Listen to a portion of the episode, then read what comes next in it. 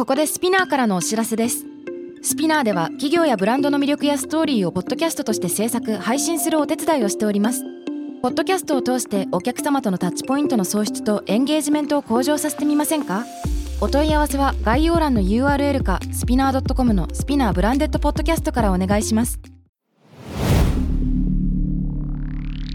Spinner.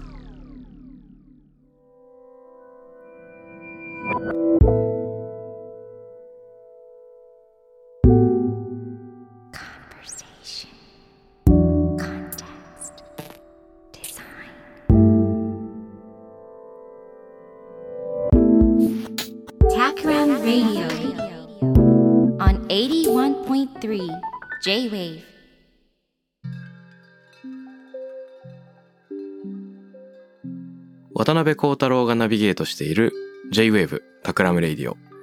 今回のゲストは沼ブックス代表、ブックコーディネーターで株式会社バリューブックス取締役の内沼慎太郎さんです。よろしくお願いします。よろしくお願いします。ついに、えー来ていただいたっていう感じなんですけれども。ね最近ね、いろんな場であの接点が増えてますよね。そうですね。増えましたね。最近だと超相対性理論もゲストで来ていただいたし、島光一郎さんやタクラムで一緒に進めている B&B での選書企画もはい。トークさせていただいたし、そうですね。B&B でもチョコレートを作っていただいたりとか。そうそうそう、あれすごく好きだったな。あの、本当はもっと大量に買い占めていろんな人に配りたかったんですけど、はい会社の人に配ったら一瞬でなくなってしまいました。あとはあれですよね、あの、出会いのきっかけみたいなのは最近いろんな場所で話しちゃってるんですけど、あ、改めて振りはい。返ると、あのーまあ、僕自身、大学生の頃ですね、現代アーティストというか、あの、クリスピン・ジョーンズさんっていう人をすごい追いかけていてですね、2003年くらいかな、メディア芸術祭の、あのーグランプリを取った人、イギリスの人なんですけど、その人がよく、あの、バンクアートなんかで展示をしていて、その時にバンクアートよく通ってたんですけど、何回か内沼さんにそこで会ってるとは言わないですね。一方的に見かけていたんですね。で、なんで僕その時内沼さんと、あの、名刺交換とかはもしかしたらしてないかもしんないのに知ってんだろうと思ったら思い出しました。え、僕あの、高校時代のバンド仲間で井上啓太くんっていう人がいるんですけど、井なんと上啓太くん、井上啓太くん確かブックピックオーケストラって内沼さんがね、当時所属してたその集まりの、ブックピックで確かインターンかなんかをしてたんじゃないかと。うん。そうですよね。うん。それを思い出しました、ふと。え、井上くんのバンド仲間だったんですか？知らなかった。そう、そうなの。そうなんだ。そうなんですよ。へえ、面白い。そうそうそうそうそう。あ、そうですね。で、僕が当時、えっ、と、ブックピックオーケストラという名前で、その横浜の馬車道にあるバンクアートという場所の、インスタレーションみたいな展示もやったし、その後、うんえーお店も1年間ぐらいやってたんですよね。あの、で、うんうんそのお店のスタッフというか、結構一緒にやってたのが、その、井上くんというメンバーでした。うんうんうんうん。ので、じゃあその頃にお会いしているっていうことなんですね。そう、だから、もしかしたら、んその時に名刺交換とかしてたのかも。当時、内沼さんは、なんか、今よりもうちょっと、なんか、反抗的な雰囲気っていうか、髪の毛もなんか緑色だったような気がするし、ちょっと髪型もアシンメトリーだったような気がするし、そんなゆゆゆすらとしたイメージがありますけど、合ってますか？あのー合ってますね。緑色はなんか染めてたわけじゃなくて、なんかそういうものをつけてただけだと思いますけど。はい。あ、なるほど、なるほど。はい。そうそう。その頃の出来事を、でも結構前ですよね。2003年とかで20年？もう20年。うん。ちょうど20年ぐらいじゃないですかね。20年って自分で言ってびっくりしてしまったけど、20年前か。多分、2000、その活動してたのが2003年から僕2006年には自分がその代表から外れているので、はい。えー、2003年から2006年の間のどこかだと思います。そうですよね。多分だから2005年、3年から5年くらいの間の出来事だったんじゃないかと、僕もバンクアートのイベントをそう回想するとそんな感じなんだけど、そうそうそう。うんそんな前のことをね、ふと思い出すとは思ってなかったので僕もびっくりしました。あ、井上くんすごいつながりだみたいな。やっと繋がりましたね。はい、びっくりしました。えーもしかしたら内沼さんのお仕事をうっすらしか知らないという人もいるかもしれないので、最初によかったら、あの、ね、いろんなことをやられてると思うんで、はい。内沼さんのお仕事の全体像を教えてもらってよろしいでしょうか？はい、ありがとうございます。今、話に出た井上くんはまさかここで名前が出されると思ってなかったと思うんですけど、ラと一緒にやっていた、そのブックピックオーケストラというチームは、まあさ、なんか古本をですね、まあ、売ってたんですけど、まあ普通の売り方をしてたというよりは、なんかこう包んで中身の見えない状態で売るとか、うん。なんかどっかイベントに出て行って売るとか、まあ変わった形でこう本を使って、まあ、あの、人と本との出会い方みたいなことっていうのを探求するみたいなことでチームでやっていまして、うんで、僕自身はそれを代表2006年に辞めているんですけれども、えっと、それ以降もずっと、まあ自分がやってることは一言で言えば、その人と本との出会いみたいなことに、えー関わるような仕事をずっと、えーしてきました。うんうん、で、今は、バリューブックスという、長野県上田市に本社がある、えーインターネットで古本の買い取り販売をやっている会社の役員をしているのと、えーあとは自分でもともと立ち上げた、えっ、と、博報堂ケトルの島光一郎さんという人と一緒に立ち上げた、えー新刊書店 B&B というお店。これは、えっ、と、東京の下北沢というところでやっているんですけども、まあ、それの経営をしていたりとか、えーあとは、その近くにある、えー日記や月日という、まあ、日記の専門店の経営をしていたりとか、えーあとは、あのーまあ、その場所自体がボーナストラックという場所で、えー下北沢の、えー元、えー小田急線の線路だったところの上にあるんですけれども、えーそこの、まあ、商業施設というか商店街みたいなところの、えー運営をする散歩社という会社の、えーまあ、共同代表もしているというような感じでございます。で、僕自身は、えー長野県の、えー北作郡三代田町というところに今は住んでいまして、まあ、あの、東京の下北沢との、まあ、二拠点生活みたいな感じで仕事をしています。うん、なるほど、なるほど。ミヨタといえば、タクラム尾形さんのご近所なんですかね？はい、ものすごく近所です。尾形さん家は多分ですね、車で5分以内、下手したら3分みたいなとこです。おお、すごい、めっちゃ近い。なるほど。結構頻繁に行き来されてるんでしょうか？そうですね。えっと、東京と三代田、もしくは、まあ、三代田、上田にもその、要は会社があるので、まあ、はいいろいろなんですけど、基本東京と長野の間を毎週行き来しているという感じで、週の半分は東京にいて、うんまあ、半分及び週末は長野にいるというような感じです。うーん。なるほどです。あの、今、複数のその組織での複数のお仕事の取り組み聞かせていただいたんですけど、やっぱりきっかけになっているのは本と人の出会いをいかにその媒介するかっていうところにあると思うんですね。そうです。順番としては、その島さんとやっている B&B が最初なんでしょうか？今の話の順番でいくと。話の順番でいくとそうですね。まあ、そのブックピックオーケストラっていうのをやっている途中から、僕が本のセレクトの仕事みたいな仕事が増えていって、はい。まあ、洋服屋さんとか飲食店とか、えーそういうところの一角に本の売り場を作ったりですとか、あと集合住宅とか、あとホテルとか、そういうところにこう、あと会社の中とか、そういうところにこう、ライブラリーを作ったりとか、うんまあそういうところの本を選んだり、えー仕組みを作ったりみたいな仕事を、その後フリーでというか、一人で、まあ10年ぐらいやっていまして、うん。それがブックコーディネーターっていう肩書きをつけてやり始めたことなんですけど、うん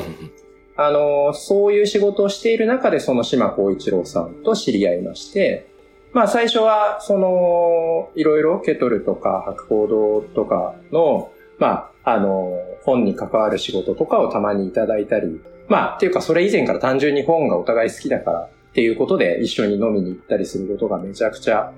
毎週のように飲んでいるような時期が続いて、なるほど。で、2011年に、まあ一緒に本屋やらないかっていうふうに島さんの方から言ってもらって、えー、やりましょうみたいな感じで作ったのが、それで2012年にオープンしたのが B&B という感じです。うんで、バリューブックスは2016年に社外取締役になって、はい。で、それも、あの、僕が、えっと、本屋さんのやり方の講座を、あの、2014年ぐらいから、うん。えー横浜の部活動っていう場所でやり始めて、ああ、部活動？で。そこでそうなんですよ。うん。あ、実はね、そこの立ち上げも自分がやっているんですけれども、はいはいはいはいはあの、そ、そこの立ち上げに携わった成り行きで、なんかそこで講座立ち上げなきゃいけないとなって、僕は本屋さんのやり方の講座を立ち上げて、い。はいはいはいはい。で、バリューブックスの、まあ、えっと、当時の、まあ、創業、今も創業者としていますけど、まあ、当時の代表の中村大輝という人が、その僕の講座を受けに来たんですよ、なんか。ふむふむ。で、そこで、まあ僕はそのバリューブックスという会社を、まあアマゾンとかに古本を出品している会社として知っていたので、うん。まあび社長来たと思ってびっくりえ、して、い。でもまあそこからこう意気投合して入ってほしいっていうふうに言ってもらって、社外取締役として入社したのが2016年。で、えっ、と、一昨年から、あの、取締役になりました。へっていう感じです。え、じゃあ、その部活動でバリューブックスの代表のはい。中村と。あ中村さん。はい。中村さんが来た時、すでにそのバリューブックスというのは、もう活動していて、世世に知られている存在だった。けれどもそうですね。アマゾンで古本を買ったりする人は、うんその出品者として名前をよく見かけるな、みたいなうん会うんうんうんうん社だと思います。うんうんなるほどですね。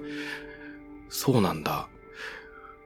ちなみに、そその時、中村さんは部活動ではどんな課題を出していたとか、どんな話をしていたか覚えてますか？あのー僕はその本屋をやる人の講座をやってたんですけども、ちょうどバリューブックスでも、えっと、今もあるんですけど、ネイボっていう自社が直営している本屋さんをやっていまして、うんまあちょうどそれを立ち上げる時だったんですよね。うんうんなので中村自身も、えっと、本屋の立ち上げ方を知りたかった。立ち上げてその後どうやってやっていくかっていうことについて、まあ僕のアドバイスを求めて来てくれたというような感じなんですよね。で、その時に、まあちょうどその講座の受講生っていう中には、まあ実際の書店をオープンする人もいれば、うん。結構業界のいろんな人、ちょうどその、その時は結構たまたまバリエーションが飛んでたっていうか、印刷屋さんで働いてる人とか、紙の卸屋さんで働いてる人とか、取り次ぎに勤めている人とか、うん。まあそういう人も講座の受講生としていて、で、それに対して僕が、こうあの、いろいろ受け答えをしているのを見て、うん。で、当時バリューブックスは結局その、今もなんですけど、まあ古本の買い取り販売がメインの会社なんで、商材としての本っていうのを扱っているんですけども、古本業界ってどうしても出版業界とはあんまりつながりがないというか、うんうん。あの、作られて読者からは手で渡ったものをこう回しているんで、だけどやっぱり、こう、これからもっといろんなことをやっていこうとすると、作り手の人たちとの対話をしていったり、いろんなつながりを作っていかなきゃいけない。で、当時中村は、なんかそういう印刷屋さんの人とか、取り次ぎの人とか、出版社の人とか、いろんな人に一人ずつ社外取締役になってもらうことを構想していたらしいんですが、面白い。僕がその講座で喋っているのを見て、あ、一旦この人一人でいれば大丈夫なんじゃないかっていう感じに思ったらしく、それで、あ、の、声をかけてもらって入ったという感じです。で、まあ実際はその後も、なんかそういう人がいろいろ入ったってことはなくて、僕一人が社外取締役としていろんなことをやってたっていう感じでした。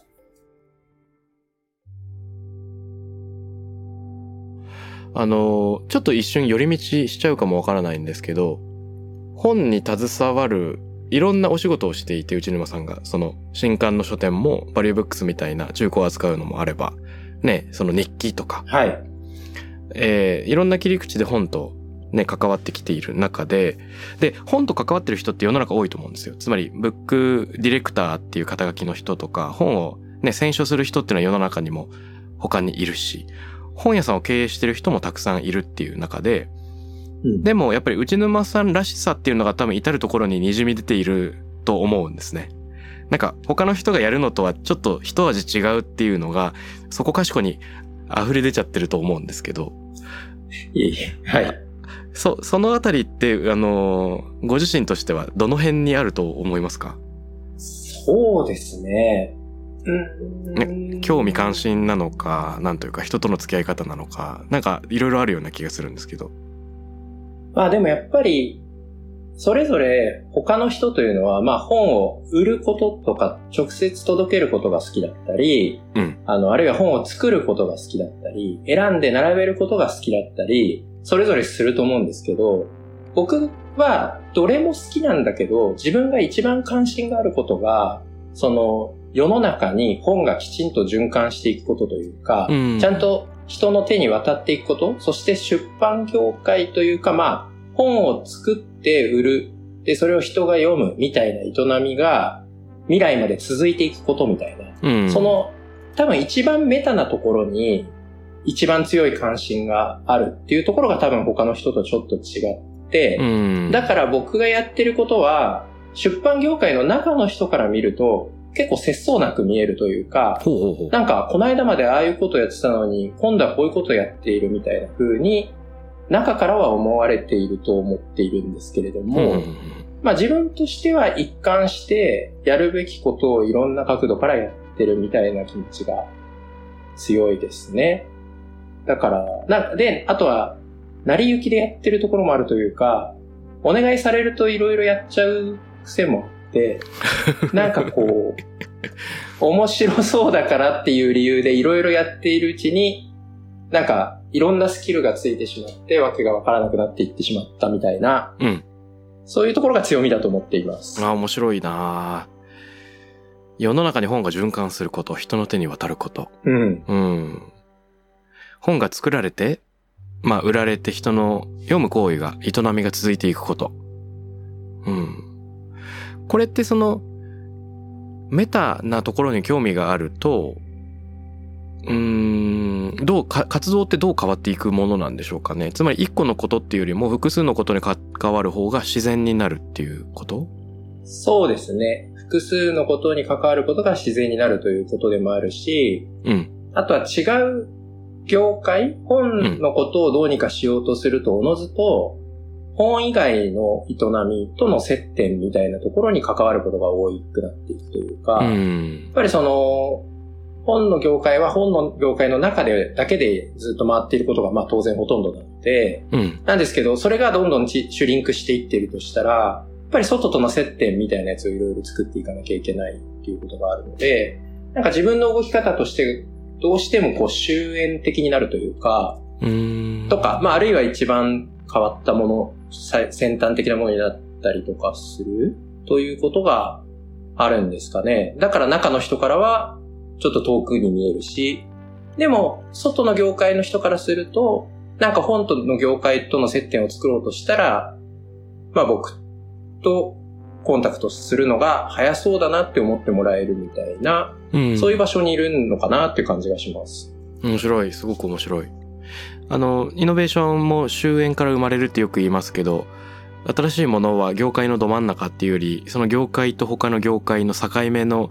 何が起こるかわからない波打ち際みたいなところでね、なんか特別な、あの、生物層とか進化が生じちゃうっていうのって絶対ありますよね。そうですね。まさに僕も波打ち際が多分好きなんだと思います。本質的には。うんうんうん。うん。あの、マリオブックス中村さんがビビッと来て、内沼さんに声をかけようと思った時って何に一番反応してくれたと思いますか？うん。まあやっぱり多分、だこれも僕がたまたまやっぱりそうやっていろいろやってきてしまったこともあって、うん。印刷屋さんの事情もわかるし、紙屋さんの事情もわかるし、えーブックデザイナーの人の事情もわかるし、編集者の事情もわかる。まあもちろん深くわかってるというよりは、まあ大、大まかにわかるみたいなところがあって、そこが多分やっぱり、なんて言うんでしょう。意外とそういう人、意外とというか、あ多分そういう風な、風になるキャリアパスっていうのがあんまり存在しないというか、この業界に。うん。なので、なんかそういう人があんまいないんでしょうね。なので、まあ単純に、この人一人いたら便利だなって思ったんだと思います。なんか、あの、いろんな人と話ができるなみたいな。それぞれやっぱり専門的な業界なので、うん業界の中の人でも一つ飛び越えるとあんまり交流がなかったりするんですよね。うん例えばなんかそのブックデザイナーの人も、えー当然編集者とは付き合うし、印刷屋さんとは付き合う。で、その印刷屋さんを介して紙を選んではいるけど、紙を作ってる現場に行ったことあるかっていうと、結構なブックデザイナーの人は、印刷所とか製本所には行ったことあるけど、製紙工場には行ったことないっていう人は結構多いんですうよ。ん。で、だやっぱりその同じものを作ってるんだけど、そういう長い流れの中で、なんかこう全体像が見えている人っていうのは、まあそんなにいないのかなという気がして、僕はたまたまそういうそれぞれの人との付き合いが仕事上たまたまいろんなところであったので、うん。なんか話ができるというのが、まあ強みでもあるし、まあそれで声をかけてもらえたのかなっていうふうに思ってます。なるほどですね。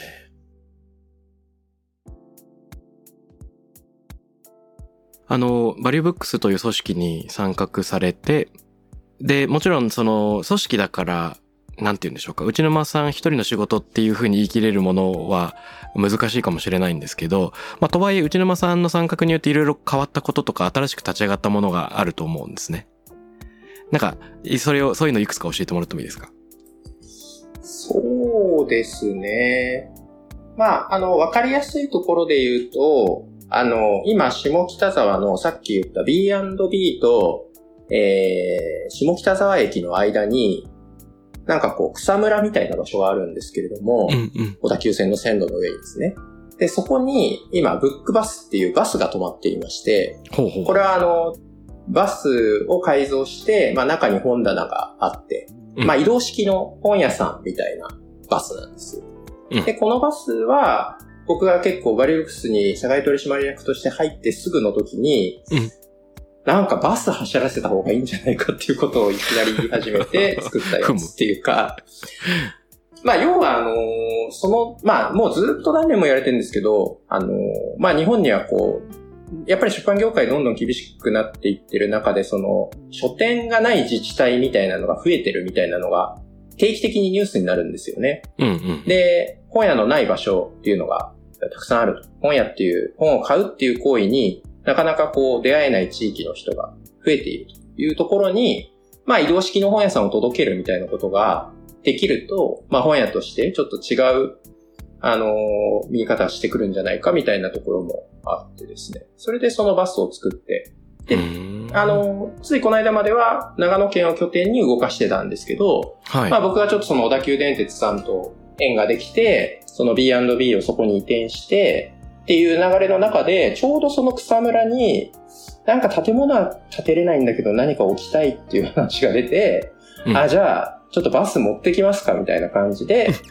今、あの、置いてて、まあ、あの、えっと、週末、金土日は本屋さんとして、まあ、バリューブックスのある種、小さい小さい東京支店みたいな感じで、そのバス型の本屋さんがですね、まあ、イベントとかで出店している時以外は、下北沢に泊まっているというような感じになっています。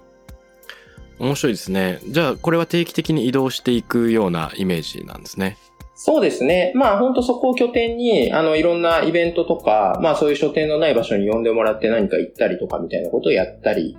したり、あとはもともとバリューブックスがやっているブックギフトっていう取り組みがあって、これはあの、買い取りに送ってもらった古本のうち、こう、値段がつかなかったものなんだけれども、うん、えー、まだまだ廃棄してしまうにはもったいなくて、うん、えー、あの、持っていく場所に持っていくと、喜ばれるよねっていうものをこう寄付するような活動なんですけど、なるほど。まあそういうところに持っていくときに、例えば小学校とかに持っていくときに、あの、バスで持って行って、で、クラスごとに、あの、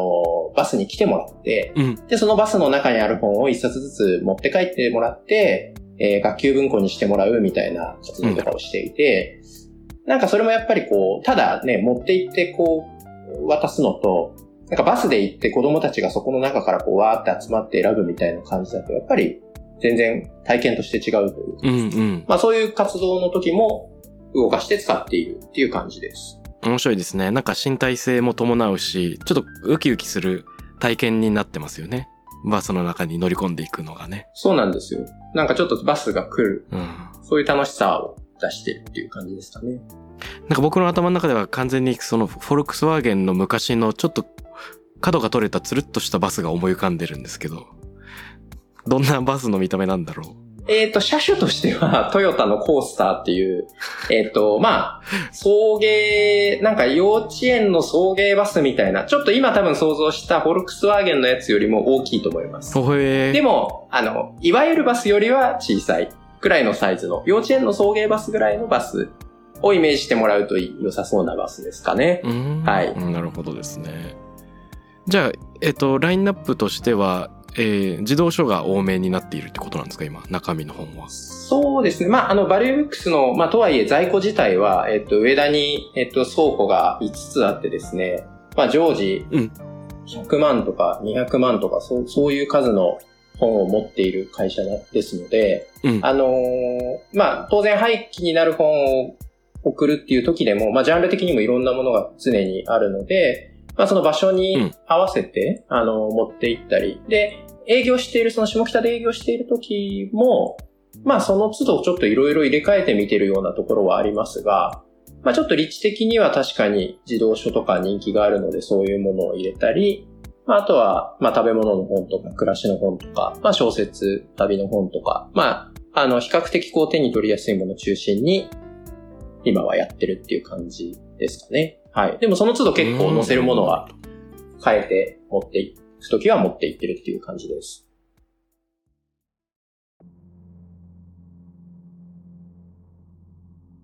面白い。ブックバスいいな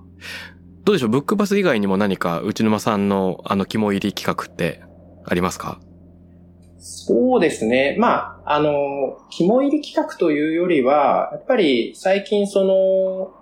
なんて言うんですかね。まあ、バリューブックスっていう会社自体が、その、やっぱりその、さっき言ったように古本屋さんとして出品している会社というところから、その、まあ、本の業界の中で何か変わったことをやっている会社っていうふうに認知を少しずつ変えていくような取り組みにコミットしていって、まあ、いろいろなことをやってきたというか、うん、他の企業とのコラボレーションだったり、まあ、それこそ最近で言うと、うん、えー、その超相対性理論というポッドキャスト番組にえー、スポンサードさせていただくみたいなことも含めてですね。うん、ありがとうございます。結構いろんな、あ、いえいえ。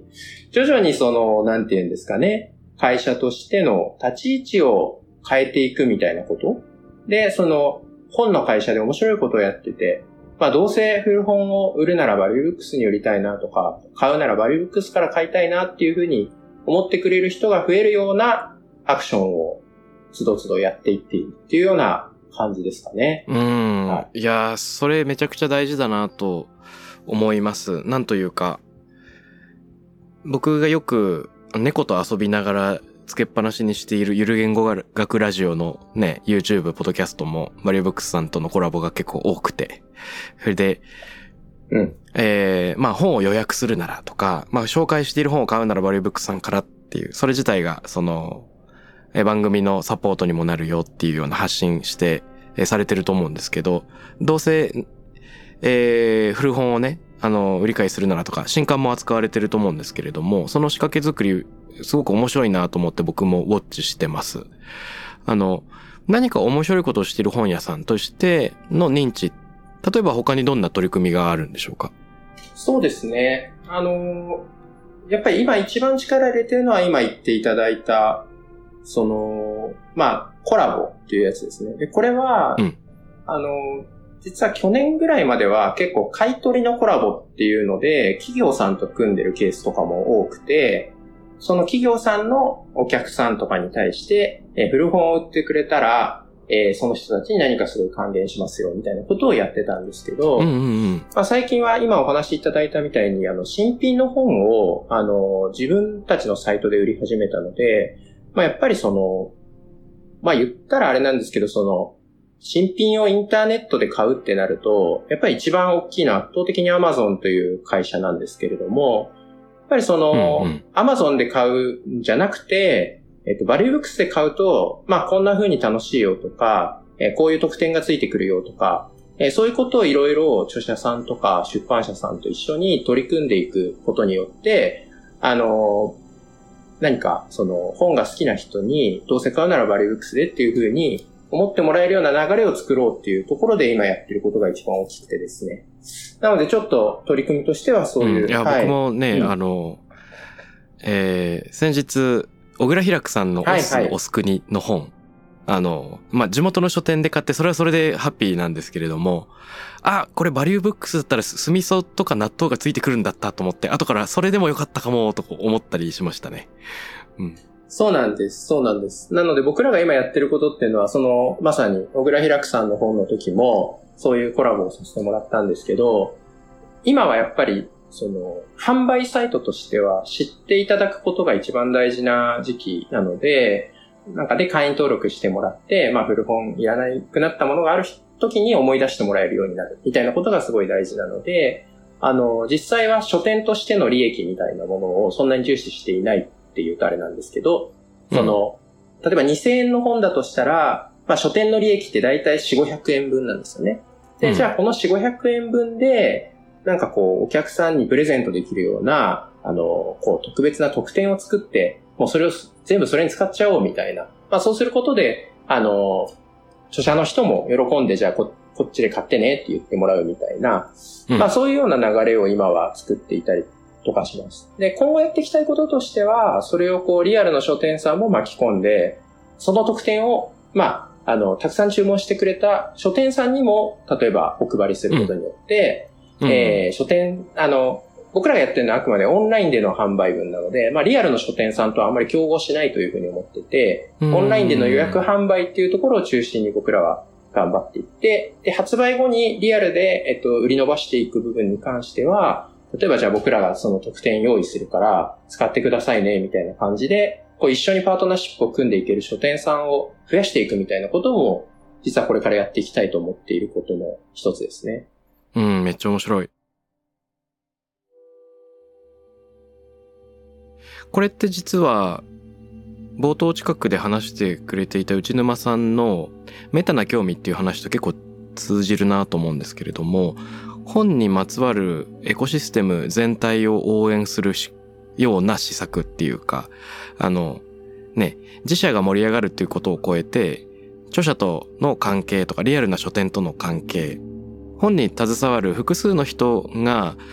より盛り上がっていくような、なんかそんな仕掛け作りのように見えるんですけれども、イメージ合ってますかね？あ、もうまさしくその通りですね。なんかやっぱり作り手になるべく還元されることとか、うん、売る人になるべく還元されることとか、やっぱりその関わっている人たちがよりこうスムーズになっていくことなんかその、その人たちの営み自体がきちんと評価されることっていうこともすごく重要なことだと思いますし、うん、まあ同時になんかこう、流れの悪い部分を改善していくというか、うん、なんかイメージとしてはその、雨が降って、こう山からこう、なんかこう川が、水がこう川を通じて流れていくんだけれども、まあそれがこう本を作ったところから、こう読者に届くみたいなことだとしたら、うん、やっぱりその川の途中になんか石がめっちゃ積まれてて、なんか流れがよどんでる場所みたいなのが、出版業界の中にはたくさんあるなと思っていて、で、それはやっぱりその、長年同じ仕組みの中で何十年もやってきて、でもなんかこうちょっと売り上げ全が下がってきているみたいなことの弊害として、その小さいよどみみたいな流れの悪い場所みたいなものがいろいろあるなというふうに思っていて、まあそこをこうなんか土木工事していくみたいなイメージというか、あの、ちょっとここのな、ここにちょっと違う支流を作って、え流れ良くしてみましょうか、みたいなことを、あの、一個一個やっていって、なんか本がぐるぐる回る循環が気持ちよくなっていくといいな、みたいなことが、やっぱりなんか究極的にはやりたいことっていう感じですね。で、それが僕自身のやりたいことと、まあ、バリューブックスっていう会社が今目指しているものとが、あの、比較的そ、その部分で重なっているっていうようなところが、あります。うん、それは興味津々ですね。あの、古書を扱うときに、その古書の版元とか、ね、一部の版元と、版元や著者の方に書店分の利益を還元するっていう取り組みもまさにそういう、今までと違う流れを作る取り組みの一つなんですかね。あ、もうおっしゃる通りですね。それ、うちではバリューブックスエコシステムっていう言い方をしていて、うん、まあ、一部の出版社のえー、古本の利益を、えー、その出版社さんに33%還元するっていう形で、えー、パートナーシップを組んでいる、えー、出版社さんが何社かあるんですけれども、あの、まあ、要はパートナーシップを組んでいるということなんですが、まあ、うちがやっていることは、つまり、お金をお返しするっていうことをやっていて、うん、まあ、何のためにそんなことやるんだっていうのは、あの、パッと聞くとあるかもしれないんですけど、やっぱりその、本来払われるべき、まあ古本でどれだけぐるぐる流通しても、あの、作り手に還元されていかないっていう課題があるので、うん、まあそこを少しでも、あの、お戻しすることによって、本っていう商材を売らせてもらっている我々が、あの、業界に還元するってこともそうですし、あの、まあ、そういう、だから、支流を作ってるっていう感じなんですけど、まあ、同時にその、僕らがじゃあその、全くこう、なんていうんですかね、善意でやってるだけかっていうとそうでもなくて、うんその、そういうことをやることによって、じゃあ、あの、その出版社さんとかの方から、あるいは著者さんの方から、えっと、古本売るなら、まあ、バリューブックスさんに売ってもらえると自分らに還元されるんでっていうふうに言ってくれるようになると、今度はその古本を売る人っていうのは、当然そういう本だけを持ってるわけじゃなくて、いろんな本を持っていて、うん。そしてなんか、あの、あ、僕らが還元している先というのが、基本的にその二次流通するときもちゃんと価格が維持されている本を作ってくださっている。つまり、比較的長く読み継がれる本を作っている出版社に対して還元するっていうことをやっているので、うん。あの、そういう本を持っている読者の人というのは、まあ他にもいい本を持っている。僕らからしたら他にもまあ買い取り価格の付けられる本をお持ちであることが多いだろうっていうことがあるので、まあそういうようなところで、あのーなんていうんですかね。こう自分たちにも他の本のところで収益が出れば、実際はそのお返しする本では収益が出なくてもいいっていうふうに判断しているというか、うん。ちょっとわかりにくいかもしれないんですけど、まあ、あの、そういうような感じで、あの、決して僕らはなんかあんまり事前事業っぽくやろうとしてることって全然なくて、うん。あの、ちゃんと自分たちのビジネスに返ってくるように設計できるなと思うことをやっているっていうような感じがあります。そういう会社でだなと思います。面白いですね。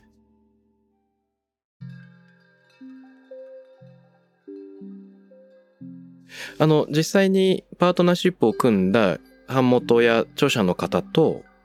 新しい関係が始まったりとか、なんかありますか？そうですね。それで言うと、そのエコシステムの出版社と、すごく何か始まってるっていう感じではないんですけど、あ、ただ、あれですね、あの、最近ちょっとやろうとしているのが、ちょっとまだちゃんとローンチしてないんで、ふわっと喋るんですが、うんうん。要は出版社さんの方で、こう、どうしても廃棄に回す本っていうのは、実は古本屋じゃなくて出版社の方にもあって、はい。まあよくこう断裁するみたいなこと聞いたことある人も多いんじゃないかと思うんですけれども、やっぱり在庫が過多になったりすると断裁したり、あるいは、あの、単純にこう、返品されてきたもので、もう少し汚れてしまって、えっ、と、もう一回再流通させることができないような本とかもあったりして、うん。とそういう本をもう一度、あの、復活させて、流通させるみたいな、えー取り組みっていうのも、えっ、と、やろうとしています。それはそういう、あの、エコシステムで一緒にやらせてもらっている出版社さんなんかを巻き込んでやっていこうっていうようなことを今、やり始めているところです。なるほど。なんかこう、コミュニケーションチャンネルが繋がったからこそ、エコシステム以外のうん。新しい取り組みができるようになって、関係構築ができてるということなんですね。そうですね。はい。いやー、面白いなーなんというか、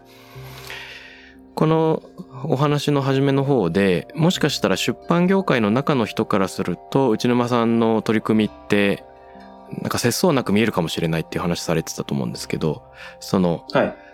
多くの人の視点がああるからこそ、その多くの人を巻き込むような施策が考えられて、そこでしかできないえー取り組みがあるっていうね。それをまさにバリブックスと二人三脚で進められてるのかなというのを話を聞きながら思ったし、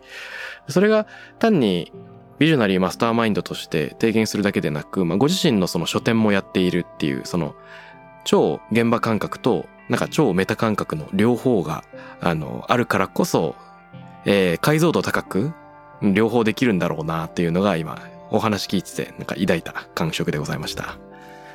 いやーありがとうございます。そうですね。あの、やっぱり、もう今言っていただいた通り、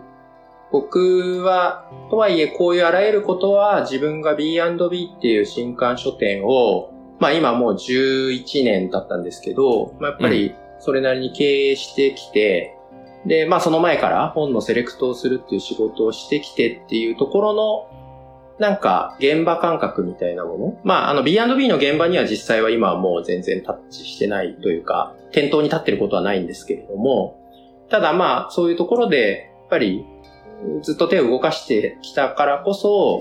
なんかやれてるような感じは自分としてもありますね。あとはまあ出版事業も途中からそれを理由に始めたというか、沼ブックスっていう名前でまあ、出版自体もしている。で、バリューブックスでも今バリューブックスパブリッシングっていう出版社をやったりしているんですけど、うんそのやっぱ出版も自分たちで本を作るってことをやってみないと、どうしても売るだけだと作り手の気持ちがわからないとうまく売れないみたいなことも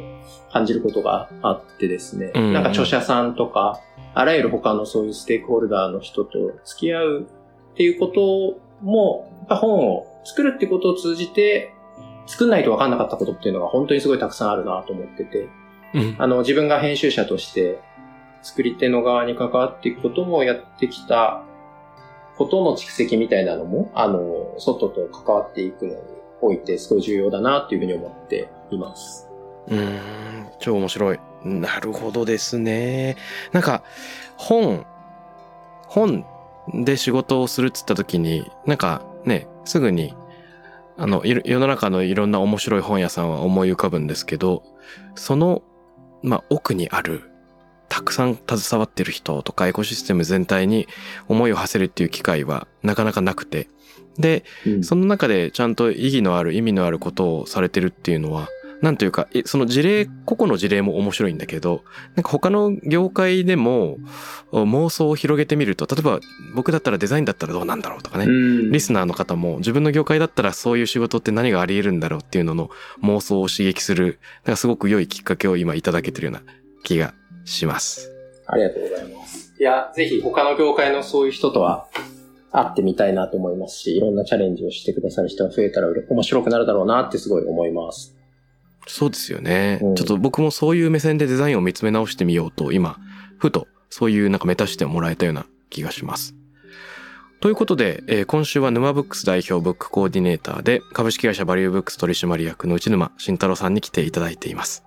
今回は、あの、本をまつわる、その内沼さんの信念、今やってることを中心に聞いてきたんですが、来週も引き続き、あとはですね、今後一緒に仕掛けていきたいことみたいなのを取っかかりにいろいろ相談して話し合ってみたいなと思っています。ということで、どうもありがとうございました。ありがとうございました。タクラムレディオに関するメッセージや感想は、ツイッターから、ハッシュタグ、タクラム813をつけてつぶやいてください。t-a-k-r-a-m813 です。また、僕、渡辺幸太郎への質問や相談などは、ツイッターのダイレクトメッセージからも受け付けています。番組オフィシャルアカウント、アットマーク、タクラム813をフォローして送ってください。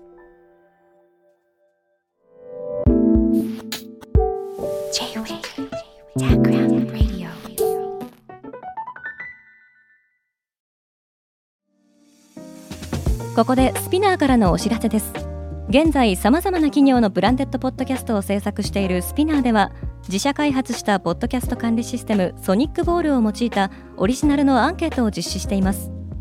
リスナーの属性データを可視化することで御社のニーズに合わせたコンテンツ制作が可能になります。スピナーホームページ内のコンタクトよりまずはお問い合わせください。